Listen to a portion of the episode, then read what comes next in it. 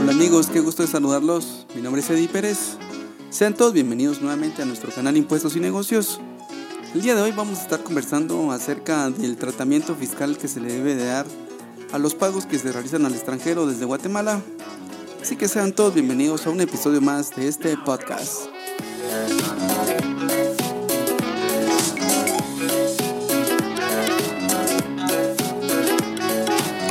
Bueno, y arrancamos de lleno con este asunto tan interesante que nos han pedido en las redes sociales. Vamos a analizar tres leyes interesantes y vamos a entender cómo funciona el tratamiento fiscal de los pagos que se realizan al extranjero. Para esto tenemos, vamos a hacer un análisis de tres leyes importantes, la normativa del impuesto a la renta, vamos a analizar la ley del impuesto al valor agregado y también vamos a analizar la ley del impuesto de timbres fiscales. Así que ese va a ser el, temario que vamos a tener acá. Vamos a analizar todas esas normas, les vamos a dejar ahí las referencias técnicas para que ustedes puedan ir haciendo y tomando nota de ellas. Así que eh, va a estar muy interesante el podcast del día de hoy.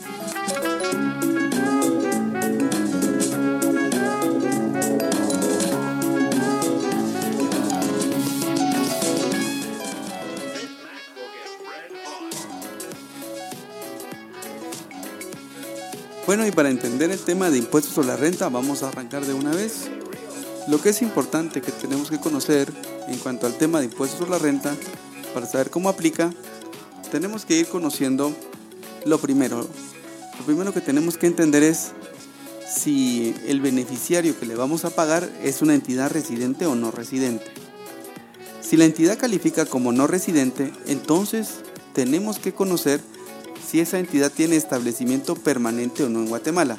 ¿Qué significa establecimiento permanente? Bueno, ya lo hemos eh, conversado acá en nuestro, canal de, en nuestro canal de podcast. Pero básicamente un establecimiento permanente es cuando una empresa extranjera realiza negocios en forma continuada en el país y de acuerdo con el artículo 5 eh, del decreto 10-2012 pues está obligada a registrarse en el país. Yo siempre lo he dicho que, mm, que uno podría perdón, el artículo 7 del decreto de 2012 establece el tema de establecimiento permanente y ahí se establecen los supuestos cuando una entidad no residente pues tiene que registrarse en el país y pagar impuestos como si fuera una entidad guatemalteca, ¿sí? Entonces, cuando hablamos de pagos al extranjero, lo primero que tenemos que entender es cuándo la entidad es o no residente en el país. Siendo así, si llegáramos a concluir que la entidad es no residente, entonces para eso nos toca aplicar el artículo 104 del decreto 10-2012, donde están todas las tarifas de retención sobre los pagos que se hagan al extranjero. Así que, si después de agotar todo ese análisis y llegamos a la conclusión de, la que, entidad, de que la entidad sigue siendo no residente, entonces tenemos que entender cuál es el concepto eh, sobre el cual estaríamos pagando eh, el impuesto sobre la renta y cómo esos pagos se van a ver afectados. Lo primero que tenemos que entender es, eh, en principio, lo que se refiere a compra de bienes, la compra de bienes no está sujeta a retención en Guatemala y eso en principio lo tienen que anotar ahí, de que no están sujetos a retención porque esas rentas provienen de elementos materiales que se realizan o de actividades que se realizan fuera de Guatemala. Sin embargo, en el caso de los servicios, esos sí están sujetos a retención. Entonces, como primer premisa, eh, los pagos que se realizan al extranjero por concepto de bienes o de importaciones de bienes, esos no están sujetos a retención por la conclusión técnica que les acabo de mencionar. Y luego comenzamos a ver los demás tipos de pagos. Vamos a ver eh, que ese artículo 104, inciso 1, establece que están sujetos a una retención del 5% los pagos que se realicen por transporte internacional de carga y de pasajeros. Aquí lo importante es que eh, Guatemala establece lo siguiente. Se va a grabar con el 5% el valor de los pasajes vendidos en el país o en el extranjero para ser extendidos en Guatemala, independientemente del origen o destino del pasajero.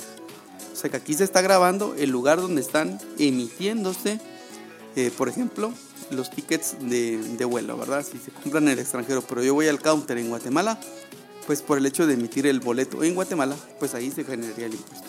Dos, el valor de los fletes de carga originaria de Guatemala con destino al extranjero, aun cuando dichos fletes se contraten o sean pagados de cualquier forma fuera de Guatemala. Y en el caso de fletes de carga proveniente del extranjero, cuando el valor del flete sea pagado en Guatemala. Entonces, con los fletes em, internacionales, si la carga es originaria de Guatemala, se pagan en Guatemala o se paguen fuera, están sujetos a retención de impuestos sobre la renta.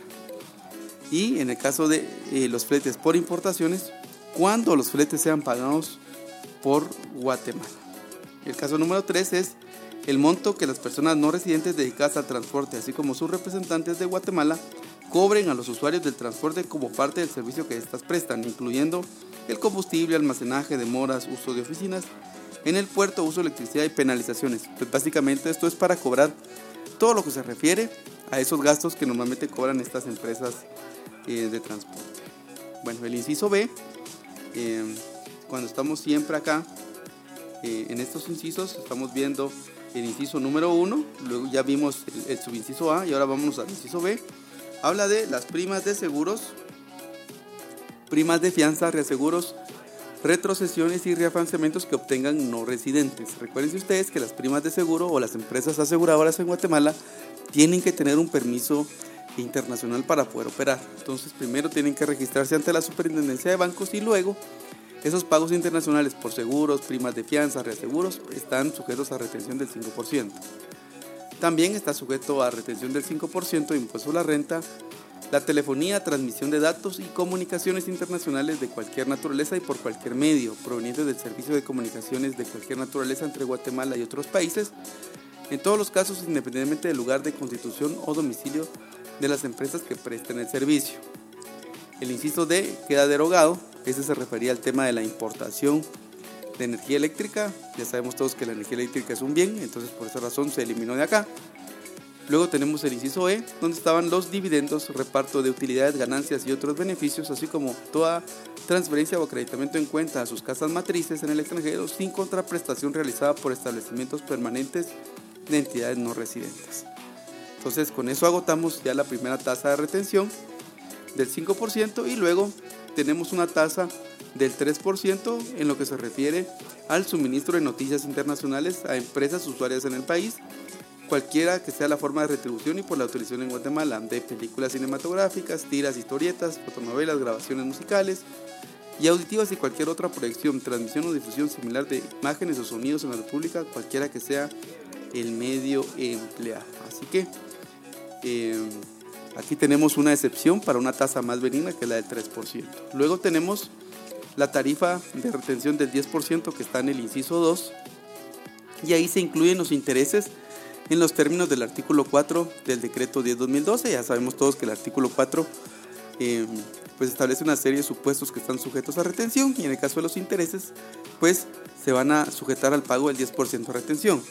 Y hay una extensión específica que se refiere al tema de los intereses que se pagan a bancos extranjeros. Si son bancos registrados en su país de origen, pues estos gozan de una extensión de impuestos sobre la renta. Luego el inciso número 3, que establece una retención del 15%, ahí se incluyen a los sueldos y salarios, dietas, comisiones, bonificaciones y otras remuneraciones que no impliquen reintegro de gastos, sería para no residentes. Luego tenemos los pagos o acreditación en cuenta para deportistas y artistas de teatro, televisión y otros espectáculos públicos. También ahí se incluyen las regalías en los términos del artículo 4, los honorarios, el asesoramiento científico, económico, técnico, financiero. todos esos conceptos están sujetos a retención del 15%. Luego tenemos eh, un inciso número 4 dentro de este artículo 104 que establece que todos los servicios o todos los conceptos que no estén previamente listados estarán sujetos a una retención del 25% de impuestos sobre Así que con eso vamos cerrando el tema del tratamiento que se le debe dar a este tipo de pagos.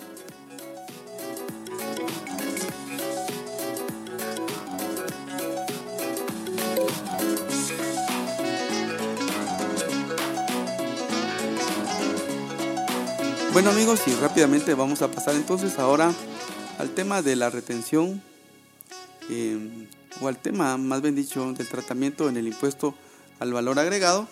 Para esto lo importante que tenemos que entender es eh, quiénes se consideran contribuyentes de este impuesto. de este impuesto. Para esto tenemos que irnos al artículo 2. Nos tenemos que ir eh, en este artículo 2, que es donde están las definiciones, y nos vamos a ir al inciso número 6.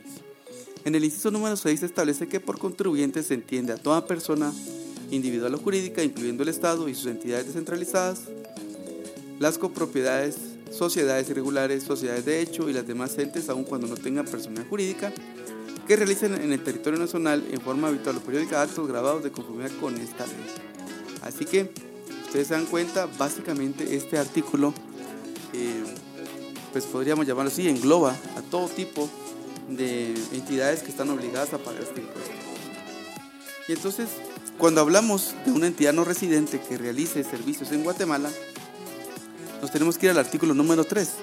Y ahí nos vamos a dar cuenta que el artículo 3 que establece el hecho generador del pago del IVA, ahí se establece que la prestación de servicios en el territorio nacional está sujeta al pago de impuesto al valor agregado. Entonces, aquí básicamente entonces estaríamos pensando que cuando una empresa extranjera presta servicios en Guatemala, lo que debería de pagar es IVA y la retención que le deberíamos de aplicar entonces sería la del artículo 104. ¿Qué quiere decir esto? Que entonces deberíamos de emitir una factura especial porque cuando vamos a ver el tema de las facturas especiales en el artículo 52, ahí se establece que cuando un contribuyente adquiera bienes o servicios de personas individuales que por la naturaleza de sus actividades o cualquier otra circunstancia no extiendan o no le entreguen las facturas correspondientes, eh, vamos a ver, eh, deberá emitir una factura especial por cuenta del vendedor o prestador del servicio y le retendrá el impuesto respectivo. Así que, como ustedes se pueden ir dando cuenta, eh, básicamente, entonces, aparte eh, de poder identificar cuál es la tasa de retención en el impuesto sobre la renta, tenemos que entender si el servicio que nos está prestando la entidad no residente está haciendo en Guatemala o no. Si está haciendo en Guatemala, entonces aplica el impuesto al valor agregado y deberíamos de emitir técnicamente una factura especial.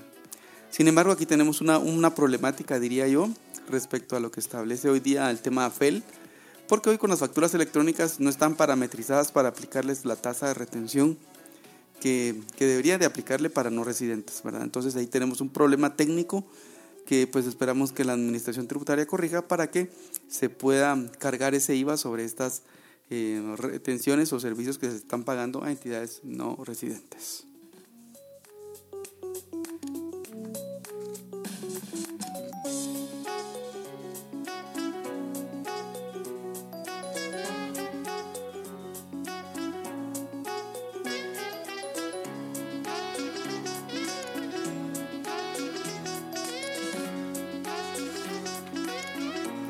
Bueno amigos, y entonces ahora vamos a analizar lo que establece la ley del impuesto de timbres fiscales. Para esto nosotros tenemos que tomar muy en cuenta lo que establece este artículo respecto a cuándo aplica esta ley. Para esto es bien, bien importante que vayamos a ver entonces lo que establece eh, esta norma eh, en el artículo 9 de, este decreto. Vamos a ver que de acuerdo con el artículo 9 del decreto, establece que los contribuyentes del impuesto al valor agregado están afectos a pagar el impuesto de timbres fiscales en los actos o contratos que celebren de conformidad con esta ley cuando dichos actos y contratos no sean grabados con el impuesto al valor agregado. Entonces, ¿qué es lo que busca esta norma? Lo que busca esta norma es decir, bueno señores, todo lo que está grabado con IVA, si paga IVA, no paga impuesto de timbres fiscales pero si no paga IVA, entonces pagará el impuesto de timbres fiscales. ¿Cuáles son los actos que están grabados al impuesto del timbre? Para eso nos tenemos que ir al artículo 2 y vamos a ver que ahí están grabados los actos, los contratos civiles y mercantiles, los documentos otorgados en el extranjero que han de surtir efectos en el país, los documentos públicos o privados cuya finalidad sea la comprobación del pago con bienes o sumas de dinero, los comprobantes de pago emitidos por las aseguradoras o afianzadoras por concepto de primas pagadas o pagos de fianzas correspondiente a pólizas de toda clase de seguro o de fianza, los comprobantes por pago de premios, loterías, rifas y sorteos, los recibos o comprobantes por pago retiro de fondos de las empresas o negocios para gastos personales de sus propietarios o por viáticos no comprobables, los documentos que acrediten comisiones que paguen el Estado por recaudación de impuestos, compras, especies fiscales y cualquier otra comisión que establezca la ley. Los recibos, nóminas u otro documento que respalde el pago de dividendos. Este artículo, este inciso número 8 quedó derogado por el decreto 10-2012, así que ah, por favor hagamos caso omiso de esto. Y el, el inciso 9 establece que las segunda o subsiguientes ventas o permutas de bienes pues están sujetas al pago del impuesto de timbres fiscales. Eh, ¿Cuál es la tarifa de este impuesto? Ustedes la encuentran dentro del artículo número 4 que establece que la tarifa es del 3% del valor de la transacción que se esté analizando. Muy bien amigos, y con esto estamos llegando ya al final de nuestro podcast del día de hoy. Les agradecemos muchísimo como siempre su audiencia. Recuerden en nuestro canal Impuestos y Negocios ustedes podrán encontrar más de 60 capítulos o episodios con información de impuestos, donde ustedes pueden aprender en forma más detallada cómo aplicar los impuestos en Guatemala. También contamos con nuestro canal de Patreon, donde ustedes se pueden suscribir y tener muchísima más información eh, para todos nuestros suscriptores en forma exclusiva. Y también pueden descargar nuestro libro Impuestos sobre la Renta Corporativo, donde ustedes pueden con ese libro aprender con videos, diagramas, ejemplos contables de cómo aplicar el impuesto sobre la renta empresarial en el país. Este libro también ya incluye las reformas de impuestos sobre la renta que están vigentes para este año 2021, específicamente para el sector de aerolíneas. Así que si ustedes lo compran, pues ya podrán tener actualizada totalmente la norma tributaria para el año 2021 en lo que se refiere al impuesto sobre la renta empresarial. Así que amigos, les mando un gran abrazo, cuídense, que estén muy bien, les deseo todo lo mejor como siempre, por favor cuídense, usen su mascarilla y nos vemos en el siguiente podcast. Cuídense, chao.